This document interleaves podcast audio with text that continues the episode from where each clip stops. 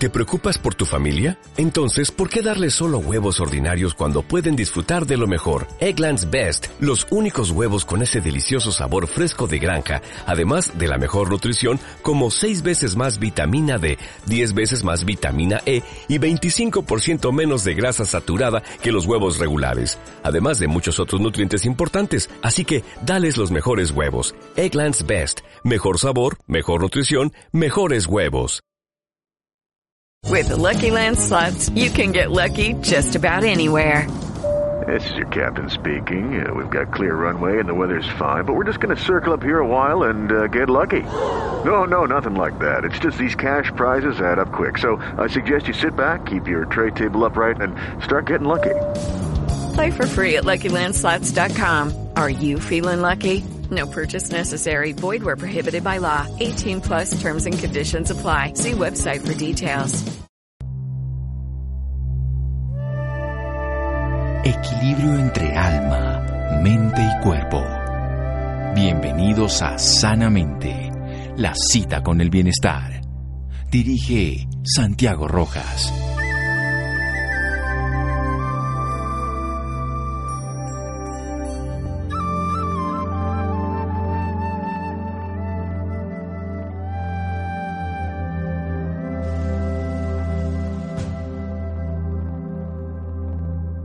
La acción es la clave fundamental para todo éxito. Pablo Picasso. Buenas noches, estamos en Sanamente de Caracol Radio. Muchas personas a través de su historia personal les ocurren condiciones diferentes que les permiten encontrarle un sentido a la vida. A veces podemos decirlo de una manera simple, nosotros venimos sin manual de funcionamiento. Todas las máquinas que compramos vienen con un manual y nos dicen hasta dónde puede llegar. El ser humano viene sin ese manual y se lo encuentra en la vida, a veces se lo encuentra en una crisis, a veces se le aparece la Virgen, como se dice popularmente a las personas, y hay personas que se dedican después de ese llamado interior a hacer que otros lo puedan vivir, a descubrir que se puede hacer desde lo cotidiano, desde su experiencia. Ese es un personaje que tenemos al frente, María del Mar Buenaventura, comunicadora social de profesión, y ahora es coach, decodificadora, además trabaja en marketing tribal, terapeuta y terapeuta de Quantum Vortex, muchas más cosas desde hace 10 años a través de una experiencia que siente que le cambió de esa oscuridad de todos los seres humanos encontrando su luz. Habla a las demás personas, enseña, educa y vamos a tenerla aquí en el programa. María Almar, buenas noches. Muy buenas noches y muchísimas gracias por recibirme aquí, por permitirme compartir algo de mi experiencia para tratar de iluminar el camino de quienes están transitando por esos retos. ¿A dónde queremos llegar cuando iluminamos el camino de otra persona? A que la persona logre reconocer en qué proceso está. Creo que el proceso darse cuenta. es darse cuenta. El proceso es darme cuenta y aceptar, ah, ok, estoy en este punto. Como cuando uno se va de viaje, ¿no? Bueno, pues yo estoy, voy por esta carretera, en estas condiciones, mi corazón me dice que quiere dirigirse hasta allá, ok. ¿Qué recursos tengo? ¿Qué limitaciones hay? Y cómo voy yo en ese camino. Tengo que darme cuenta, tengo que reconocer quién estoy siendo en este momento de mi vida, cuáles son los retos que tengo, en qué sentido me estoy sintiendo limitada, y entonces ahí me pregunto, bueno, ¿cuáles son los recursos que me permiten a mí avanzar? Y ese es el proceso para mí de la iluminación, es poner luz donde hay oscuridad, donde no veo. Cuando no veo, tengo que encontrar los recursos para ver. Y esos recursos habitan ya en nosotros y muchas veces necesitamos guía. Y esa guía es una salvación, es como una guía divina que es como cuando dicen, me apareció un angelito por aquí en el camino que me ayudó. Esa guía nos permite, a mí me ayudaron mucho mentores, sanadores, terapeutas, personas, libros.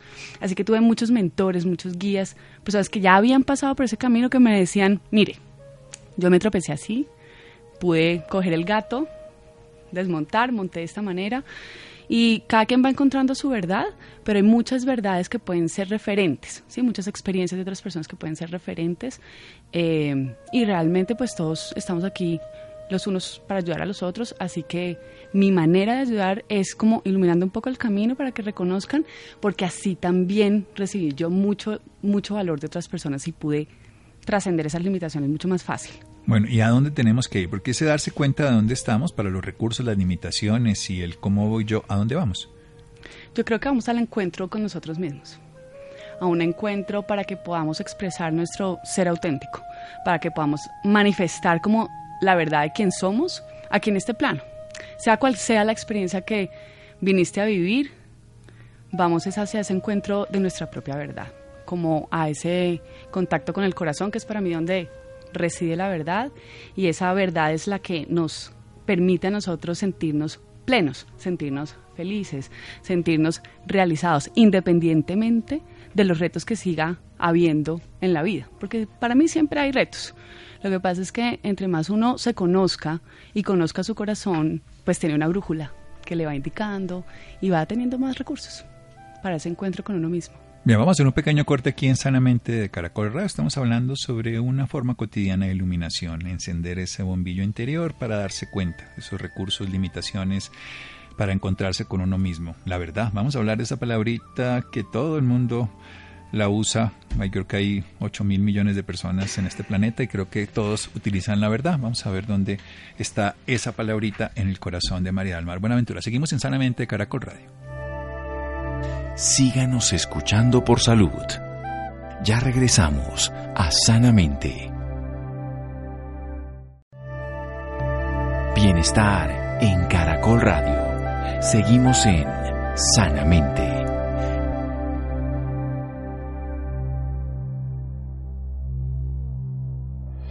Seguimos en Sanamente de Caracol Radio, comunicadora social. Hace 10 años encuentra su verdad y es la, no la pone aquí como experiencia para que nos demos cuenta de ese camino, ese camino a través de la iluminación, pero la iluminación cotidiana, ese encuentro con uno mismo, ese desarrollo de saber quiénes somos.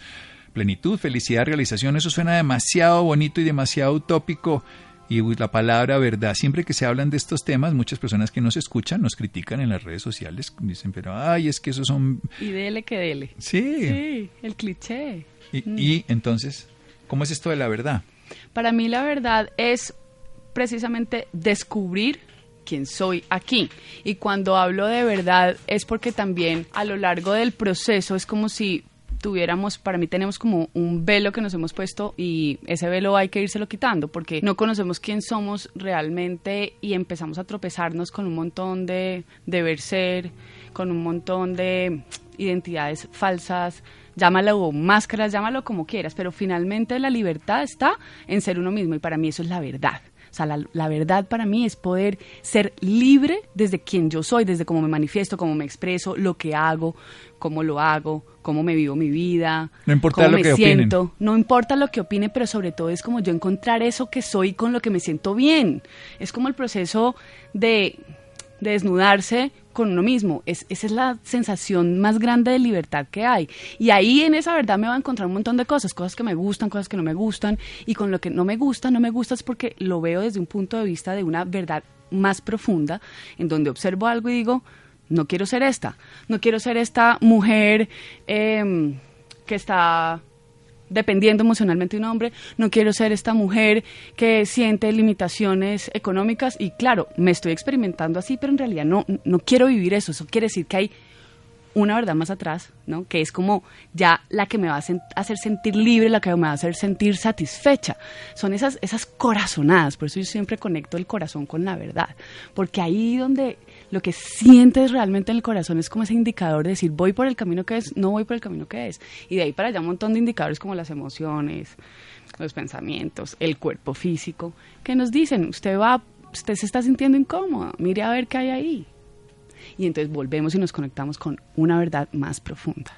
O sea que son capas de cebolla, por decirlo de alguna sí, manera. Son las capas de cebolla. Yo siempre me lo imagino, imagínate un bombillo y coges una venda como las del tobillo o papel higiénico y envolvelo, envolvelo, envolvelo, envolvelo. Entonces uno quita una, quita otra, quitando va viendo la lucecita, y va viendo la lucecita y entonces todos tenemos esas capas y, y, bueno, para mí el, el juego aquí de la vida tiene que ver con descubrir yo quién soy y que, o sea, para descubrir quién soy, primero tengo que reconocer quién no soy. Es hacer honestidad, se llama es honestidad, es transparencia, es verdad. Cada uno póngale el nombre que quiera pero es como poderme conectar y expresarme y aceptar lo que me parece bien de mí, lo que no me parece bien de mí, lo que me parece bien que estoy haciendo, eh, reconocer que esta experiencia me está haciendo útil o que no me estoy sintiendo bien en esta experiencia e ir transformando esas realidades, transformando esas realidades hasta que yo me sienta como satisfecha, libre, que me puedo expresar, que me siento realizada con la persona que soy, con el ser humano que soy, que me siento orgulloso, que me enamoro de mí. ¿Sabes? Esa, esa sensación. ¿Y eso cómo se hace en el cotidiano, en el día a día, para cualquier persona que nos escucha, que se monta en Transmilenio, para esa persona que está viviendo una enfermedad, ese cotidiano de encontrar desde la honestidad su libertad? Porque nosotros tenemos un montón de sensores, como un montón de indicadores que nos sacan banderita. Y a veces nos saca banderita verde y a veces nos saca banderita roja. Y los de banderita roja son normalmente incómodos. Entonces los de banderita roja son, tengo miedo, tengo ansiedad, estoy súper estresada, mi cuerpo físico además está resintiéndolo porque tengo dolores aquí, tengo dolores allá, me estoy sintiendo bajita de energía, desanimada, entonces están las emociones, ¿sí? Que me dicen si, uff, es incómodo, mm, estoy como poniéndome muy brava mucho tiempo, estoy como muy irascible, estoy como desequilibrada, o sea, si yo no tengo la capacidad de observar esos sensores, entonces yo vivo desde ahí y casi que me vuelvo la emoción, casi que me vuelvo el drama, casi que me vuelvo la confusión, casi que me vuelvo el caos. Y puede que una parte de mí, que son las emociones, me estén indicando algo, pero yo no soy eso. Y yo tengo que observar eso que me está diciendo a mí. Son indicadores, como cuando a usted se le prende las lucecitas del carro. Si usted se le prende la lucecita, el bombillito de gasolina, y usted dice, ah, usted no le pega al tablero para que se, se apague el bombillito, usted va y pone gasolina. Entonces usted con la emoción se da cuenta cómo está, qué está pasando. Aquí tengo que poner atención a algo, tengo que hacer un cambio. La mente, la mente, hay muchos momentos en donde tenemos un nivel de confusión o unos pensamientos que realmente nos generan unas emociones que nos desestabilizan y si uno se pone atento a mirar ese mecanismo cuerpo, mente, emoción, uno se da cuenta cuando está inestable, cuando está en, en, situaciones incómodas que de alguna manera te están indicando que ese no es el camino y que ahí hay algo que hacer. Ahora, lo más común es que uno se haga el bobo. Lo más común es que uno se haga el pendejo, como dice uno, porque no... Sí, mañana voy a mirar qué Mañana miro y, y de pronto un placebo y entonces fui, me fui de fiesta y entonces me olvidó que ayer estaba súper mal por un tema con mi pareja y luego seguí mi relación como si nada y ya está. Y no le puse atención. Y resulta que, pues, ¿qué le pasa a un carro cuando no le pone gasolina? Pues después va a estar varado, ¿sí? O sea, no le cambia el aceite.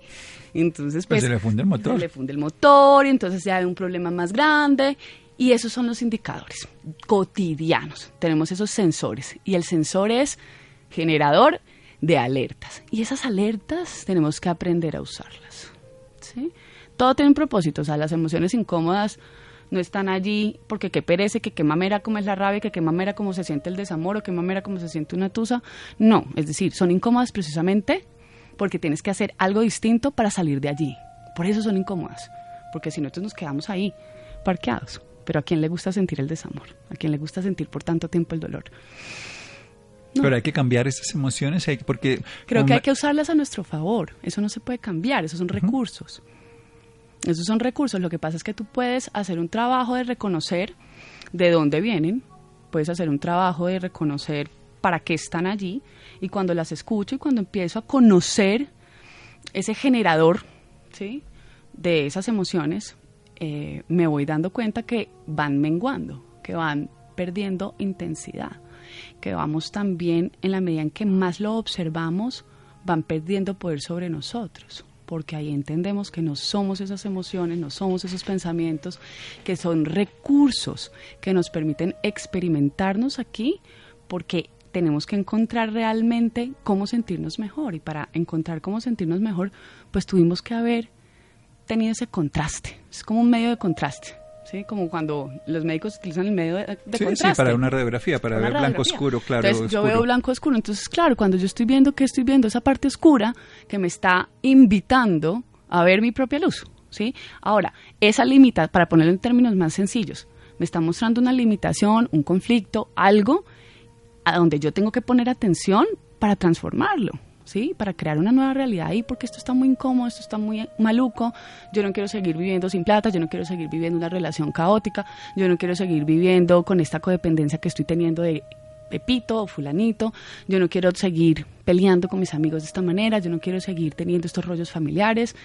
Por supuesto que no, no es sostenible, porque cuando eso no se cambia y no se transforma, eso comienza como a agrandarse, ¿sí? Entonces, primero me dan una alerta, luego un batazo, hasta que sucede ya una situación que nos lleva al límite, como puede ser una enfermedad, como puede ser un accidente, como puede ser una, una bancarrota, como puede ser un divorcio, ¿sabes? Esas situaciones como críticas y en esos momentos ahí es donde ya estamos contra la pared, paramos y vemos a ver qué es lo que tenemos que cambiar porque hay que transformar la realidad de alguna manera. Ya no se puede más, ya se llegó al límite. Hay que transformar la realidad.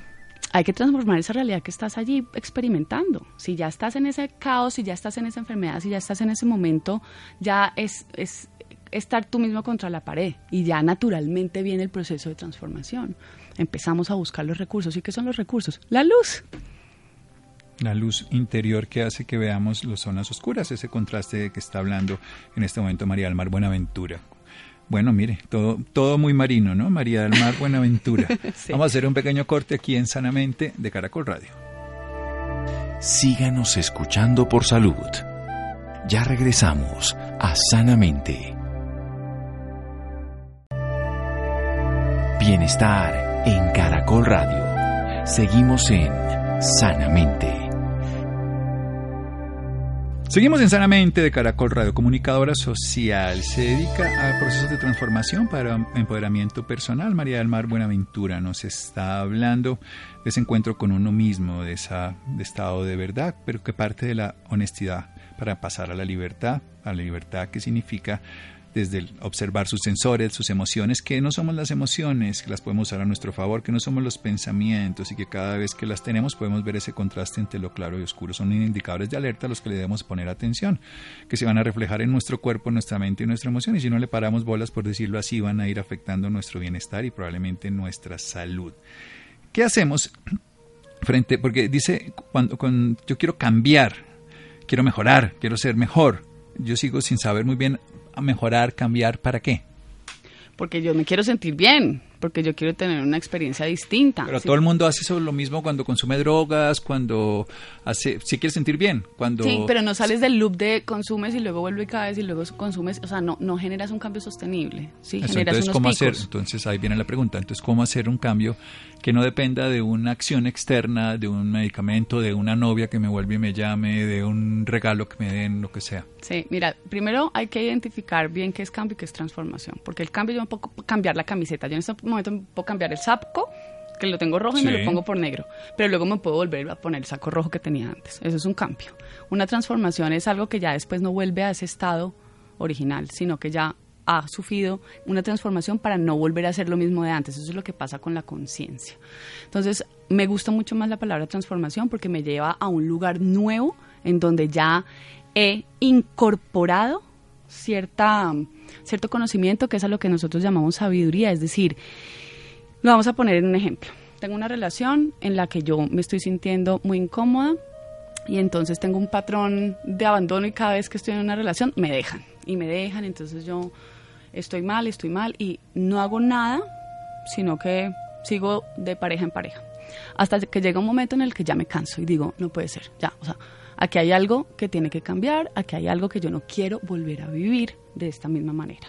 Entonces comienza el proceso de reflexión, de introspección y decir, bueno, cuando yo quiero ver una realidad distinta en mi vida, yo tengo que asumir la responsabilidad de que yo hago parte de esa creación, de esa realidad. O sea, que yo estoy contribuyendo a que esa realidad se dé. Entonces, bueno, si la persona me está dejando y de esto, pues tendré que empezar a revisar qué está pasando conmigo. Y empiezo O sea, ya a no hacer- estamos culpando al universo. ya no estamos culpando pasa. al universo ni ya somos víctimas, o sea, el proceso de transformación comienza cuando ya yo soy eh, activo en el proceso, o sea, cuando yo ya me considero causa de ese efecto, ¿sí? Cuando yo soy la semilla y esa situación es la cosecha. Partiendo de ese punto, ya ahí yo me empiezo a ser responsable, me empiezo a hacer cargo de lo que a mí me corresponde. La otra persona tendrá su proceso y tendrá sus responsabilidades en, en el proceso de esa persona. Pero por el momento me dedico a revisar, bueno, ¿y yo cómo estoy contribuyendo a esto? Entonces empiezo a revisar mis comportamientos, empiezo a revisar mis emociones y ahí comienza el proceso de transformación para cambiar esa realidad. Y claramente cuando yo me empiezo a dar cuenta de ese del origen de esa situación, empiezo a entrar a reconocer que hay miedos, que hay dolor, que muy probablemente hay una historia de dolor detrás de eso, que yo me estoy, yo tengo un diálogo interno conmigo misma en donde quizás yo siento que no valgo tanto y que en cualquier momento me van a dejar y un, todo un diálogo que es completamente coherente con el resultado que estoy viviendo. Y entonces si yo quiero cosechar peras, ¿qué Tengo tengo, que que, sembrar. Pues tengo que sembrar una semilla de pera. Porque Bueno, no, pero quitarle las malezas también porque no se la y coman. quitarle la maleza y estar en tierra fértil también. Sí, esto tiene, digamos, muchos, muchos componentes, pero para volverlo un poco más simple es, entonces, ok, yo estoy causando esto en alguna medida, entonces, ok, si yo no me siento importante para alguien y yo no me siento valorada, pues, ¿cómo alguien me va a valorar y cómo alguien se va a quedar conmigo? O sea, entonces yo primero tengo que empezar a, si quiero mejorar una relación, re- mejorar la relación que tengo conmigo misma y darme cuenta, bueno, y entonces, si este es el aspecto de mí que lo genera, ¿cómo lo voy a resarcir? Bueno, si es un tema de que no me estoy sintiendo segura porque tal vez pienso que me van a abandonar porque no soy lo suficientemente buena o inteligente o especial, pues tengo que empezar a preguntarme ¿y qué me hace especial? ¿y qué me hace buena? Y empezar a ver ya todo el otro lado. O sea, estaba viendo como el lado oscuro, con todas esas creencias y ese diálogo interno oscuro que todos tenemos, que hace parte de esa composición a la que todos llamamos ego y a todas esas diálogos internos limitantes y, y- y como de sí, como de, yo les llamo de baja vibración, de muy densos, muy, son palabras muy densas, cosas feas que nos decimos en secreto a nosotros mismos y tengo que primero reconocer que yo me hablo así, primero reconocer que yo me Volvemos trato a la así honestidad. Súper honesto, correcto. Y ahí, desde ahí digo, ole, pero en serio yo soy tan poca cosa, espere a ver. O sea, yo me creí este cuento porque quizás tuve esta experiencia, eh, cuando era chiquita mi papá no pudo estar y entonces, pues, en algún momento yo creí que entonces yo no valía por eso. Pero es real, o sea, esta es mi verdad, o sea, mi, eh, esto soy yo. Y ahí me empiezo a cuestionar, pero partiendo de quien no soy, o sea, partiendo de, de que, pues claramente no soy poca cosa, claramente no soy esto, y ahí, ahí, ahí ¿Te preocupas por tu familia? Entonces, ¿por qué darles solo huevos ordinarios cuando pueden disfrutar de lo mejor? Eggland's Best, los únicos huevos con ese delicioso sabor fresco de granja, además de la mejor nutrición, como 6 veces más vitamina D, 10 veces más vitamina E y 25% menos de grasa saturada que los huevos regulares, además de muchos otros nutrientes importantes. Así que, dales los mejores huevos. Eggland's Best, mejor sabor, mejor nutrición, mejores huevos. Se da el proceso de transformación interno. Ahí es donde yo empiezo a poner luz y a ver esa parte de luz que yo sí tengo.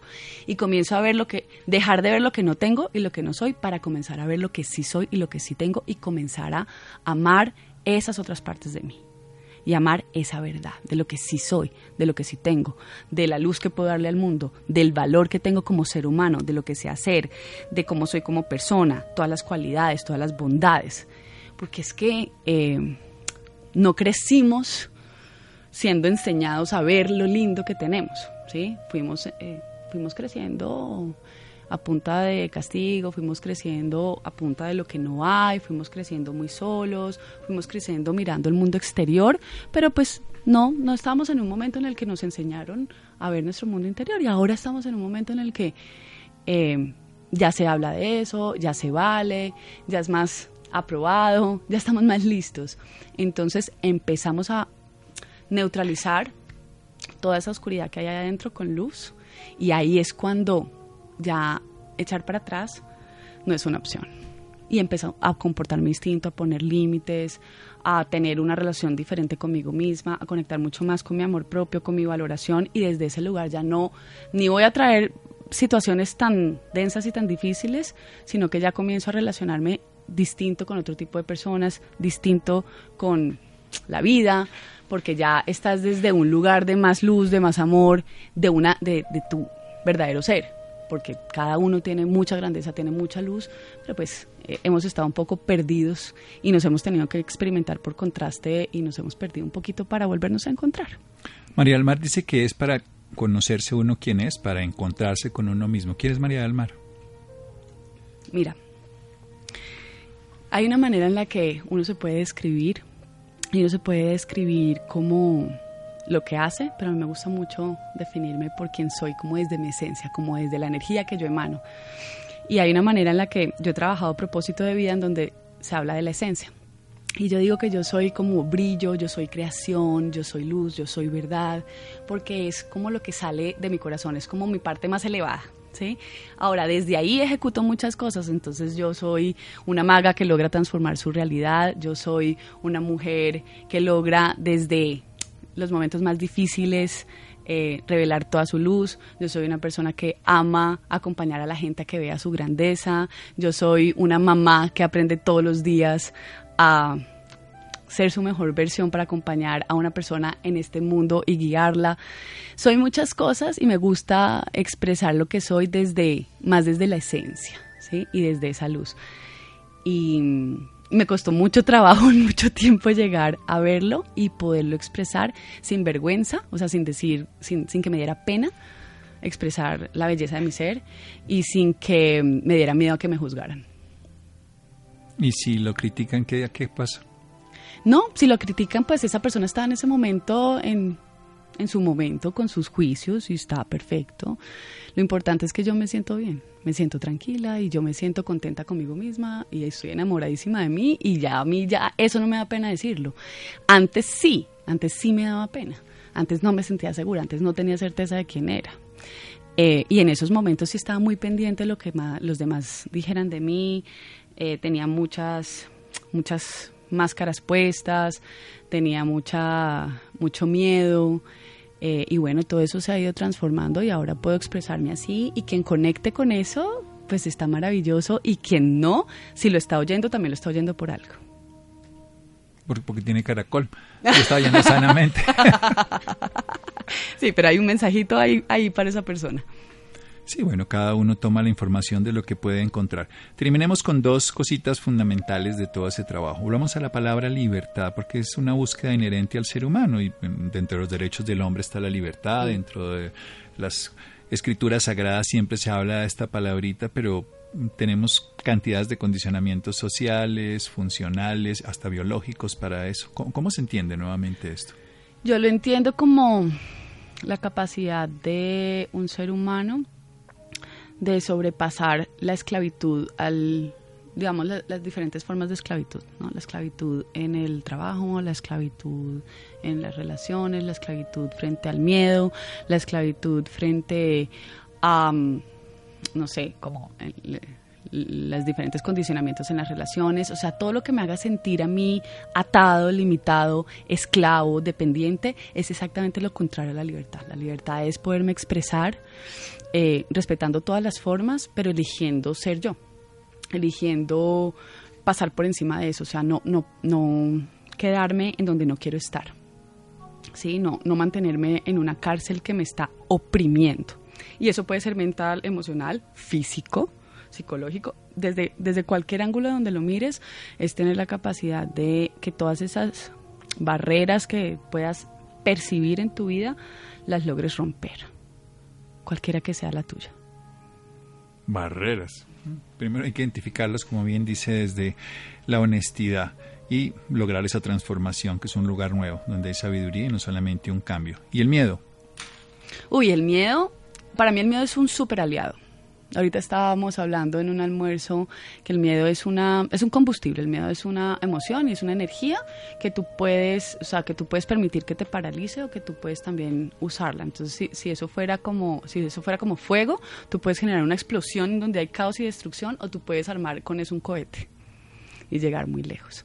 Entonces, el miedo está ahí como una energía eh, que muchas veces nos sirve para tener cuidado, para cuidarnos y para poner límites y para tener ciertas, sí, ciertos cuidados. Entonces yo digo, bueno, si es que me da miedo, me voy a retirar de mi trabajo, pero me da miedo no tener estabilidad económica. Ok, maravilloso. ¿Con qué te quedas positivo ese miedo? Ah, con que quiero cuidar la estabilidad. Perfecto. ¿Cómo voy a hacer para cuidar esta estabilidad? ¿Pero qué te dice tu corazón? No, que hagas este emprendimiento. Perfecto. Ok, pero aún siento miedo ok, pero tu corazón que te dice que lo hagas y tu mente que te dice que tenga cuidado con la plata. Listo, entonces vamos a hacer una fusión de esas dos cosas y cómo desde esa conciencia puedes atravesar ese miedo y usarlo como combustible para llegar al lugar que tu corazón te indica, ¿sí? Ese deseo así como profundo te está indicando. El miedo para mí no como que no deja de existir del todo. Es ahí como una sensación latente que sigue siendo una emoción, que es un indicador, y que me muestra a mí que tengo toda una oportunidad. ¿sí? Entonces, si a mí me da miedo venir a esta entrevista, eso me dice, ah, entonces es porque tienes que estar allí. ¿Sí? Si a mí me da miedo... O sea, se vuelve un reto. Se vuelve un reto. Para mí, yo lo he usado como combustible. ¿Sí? Y me ha servido un montón. Pero hay también que medir eh, las características y las personalidades, porque no todo el mundo afronta el miedo de la misma manera, ¿sí? Y tampoco, tampoco se trata de decirle a todo el mundo que se aviente de la misma manera como me ha aventado yo en la vida, porque cada camino es único, cada camino es diferente, eh, pero el miedo sí me permite a mí conocerme. Entonces, si a mí me, eh, si a mí me da miedo venir a esta entrevista, entonces yo digo, bueno, me cuestiono. ¿Y qué es lo que me da miedo? Ay, no, que de pronto no salga bien, que de pronto lo que va a decir la gente. Y digo, ah, mm, ¿cuál es tu necesidad ahí? No, pues como que cuidar una imagen, me da miedo que quizás eh, el que dirán. Y entonces me doy cuenta que todavía estoy como dependiendo de las opiniones de los otros y digo, ok. Y en realidad, ¿qué es lo que quiere tu corazón? Entregar un mensaje. Ok, voy a la entrevista y lo puedo sentir y lo atravieso. Eso es como el cantante que sabe que entrega su música, su talento y todavía tiene miedo de pararse en el escenario. El miedo eh, siempre quiere cuidar, siempre quiere cuidar algo y hay que saber qué es exactamente lo que tengo que cuidar y si mi corazón igual me dice que lo haga, traspasarlo. Bueno, se nos acabó el miedo porque se nos acabó el programa. Si había miedo para venir acá. No, no había miedo, pero era un ejemplo perfecto. Bueno, María Almar, ¿dónde la pueden ubicar, seguir, aprender de usted y tomar formaciones de las que hace de transformación para empoderamiento personal? Mira, las redes son arroba María del Mar Buenaventura en Instagram, en Facebook, igualito, tal cual, María del Mar Buenaventura. En YouTube hay bastante información ya ahí montada para la gente que quiera tener contenido gratuito y también estoy publicando los cursos, los talleres, todos los procesos que hago a nivel personal y grupal y genero contenido todo el tiempo tratando de cuestionar, tratando de comunicar lo que para mí ha sido este proceso y también desde donde he podido ayudar a miles de personas. Bueno, maravilloso. Arroba entonces María del Mar Buenaventura en, fe, en Instagram, en Facebook María del Mar Buenaventura y pueden encontrar también YouTube y en todos lados seguramente. Muchísimas gracias. Muchas gracias a ti por este espacio. Bien, seguimos en Sanamente de Caracol Radio. Síganos escuchando por salud. Ya regresamos a Sanamente. Bienestar en Caracol Radio. Seguimos en Sanamente.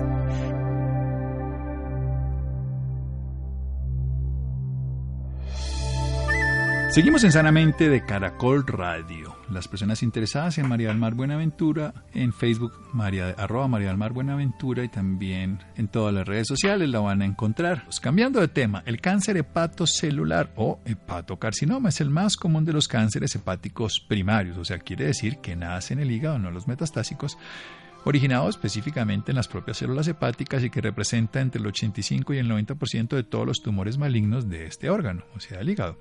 Según cifras internacionales del Global Cancer Observatory, en el 2018 se diagnosticaron 841.080 casos nuevos de esta enfermedad en todo el mundo y se estima que en el 2018 esta enfermedad fue la responsable de 782.000 muertes. Un tema muy complejo sin embargo, hay unas nuevas perspectivas. Vamos a averiguar sobre eso, Santiago. Buenas noches Santiago para usted y para todas las personas que nos escuchan a esta hora. El cáncer de hígado primario es la tercera causa más común de muerte por cáncer en todo el mundo. Menos del 5% de los pacientes diagnosticados sobrevive después de 5 años.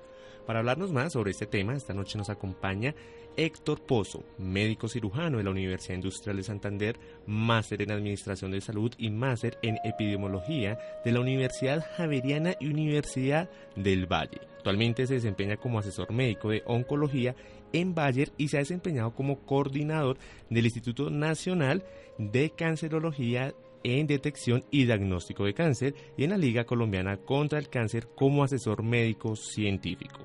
Doctor Héctor Pozo, muy buenas noches y bienvenido a Sanamente.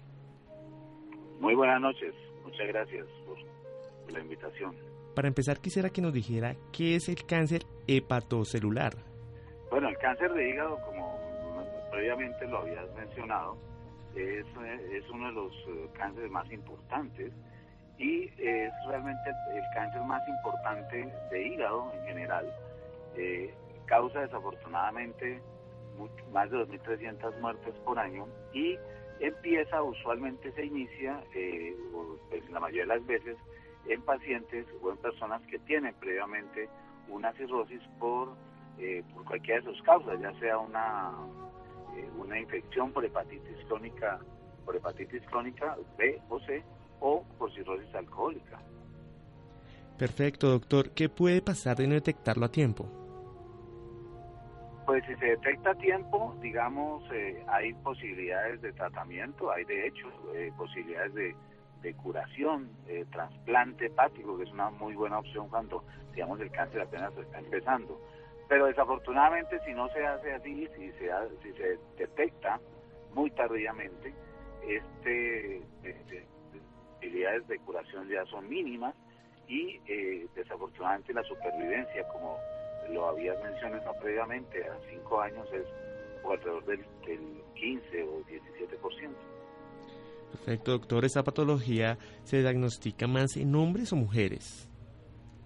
Es más, es más frecuente en hombres porque igualmente la causa cirrosis es más frecuente también en hombres, pero se ve cada vez más en, en mujeres y algo muy importante sobre lo cual la OMS acaba de dar una alerta es que al parecer está empezando a aparecer muy frecuentemente en personas jóvenes. Doctor, ¿qué clase de tratamientos existen para tratar esta enfermedad? Bueno, digamos que en, etapas tempranas están eh, los, tratamientos quirúrgicos y el trasplante. Hay, hay unas terapias también ablativas que se pueden hacer.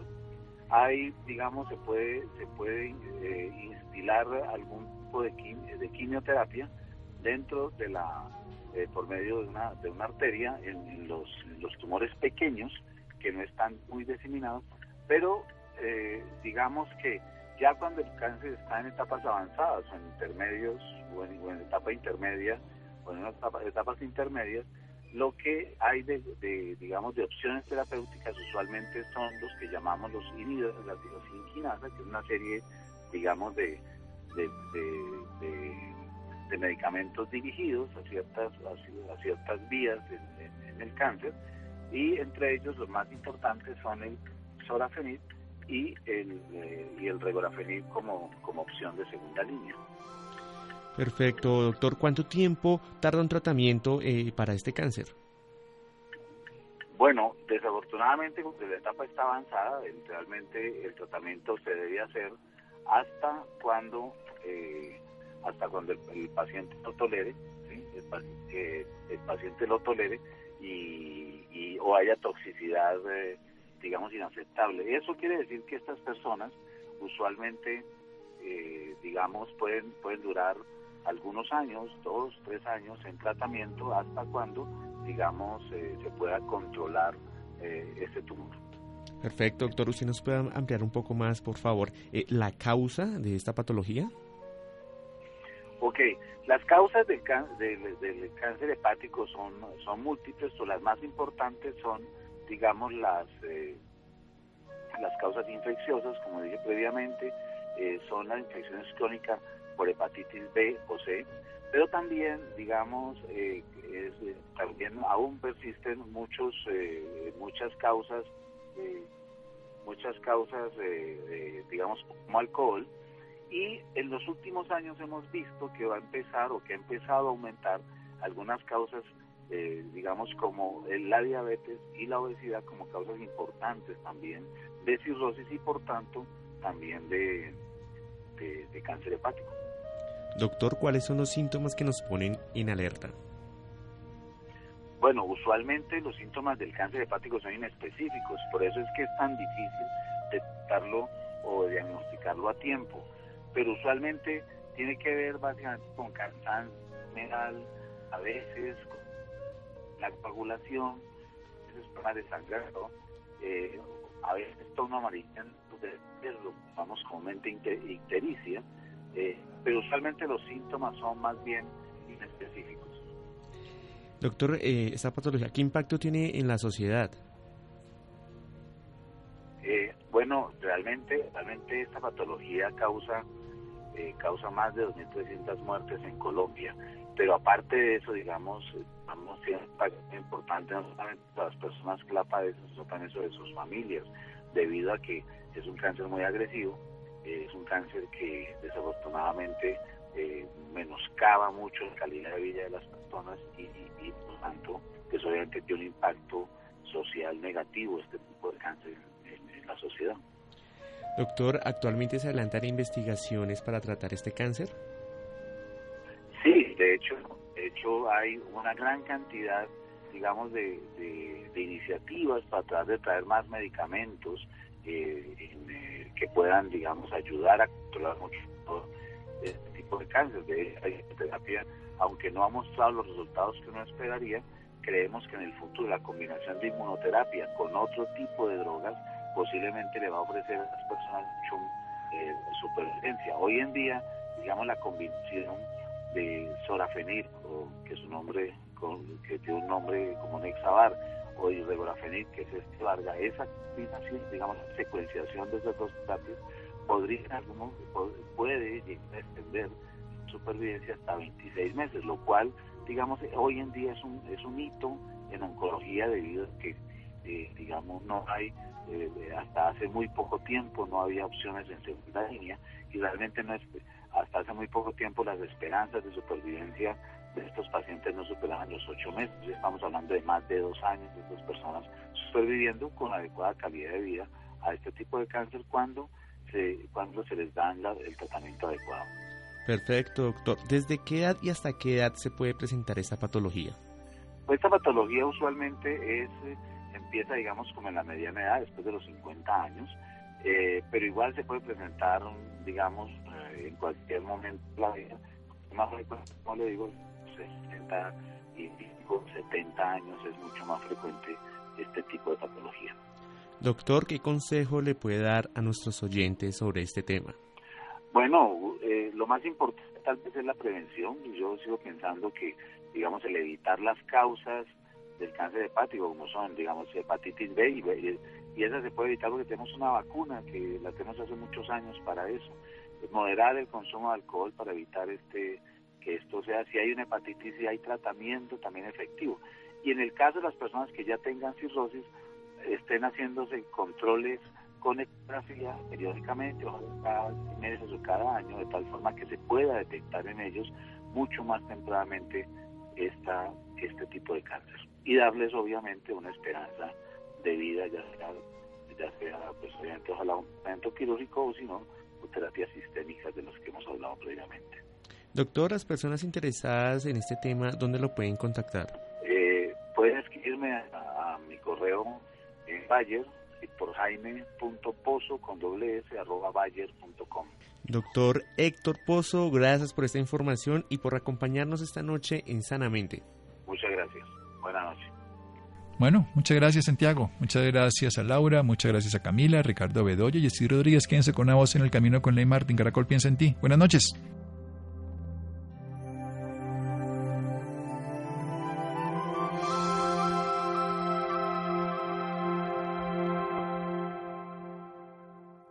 With the Lucky Land slots, you can get lucky just about anywhere. This is your captain speaking. Uh, we've got clear runway and the weather's fine, but we're just going to circle up here a while and uh, get lucky. No, no, nothing like that. It's just these cash prizes add up quick. So I suggest you sit back, keep your tray table upright, and start getting lucky. Play for free at LuckyLandSlots.com. Are you feeling lucky? No purchase necessary. Void where prohibited by law. 18 plus terms and conditions apply. See website for details. O'Reilly Auto Parts puede ayudarte a encontrar un taller mecánico cerca de ti. Para más información, llama a tu tienda O'Reilly Auto Parts o visita oreillyauto.com.